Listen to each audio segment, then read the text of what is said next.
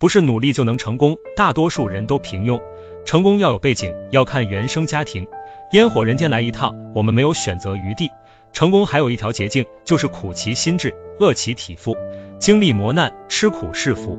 可是生而为人，都是趋利避害的，谁也不会愿意主动去经历苦难，就是不幸，不应该感谢。可是生活的不容易，会把我们推向谷底，无可奈何，身不由己。不断失去，狼狈不堪，穷困潦倒，甚至负债累累，耿耿于怀，于事无补。请不断鼓励自己，才有走下去的勇气。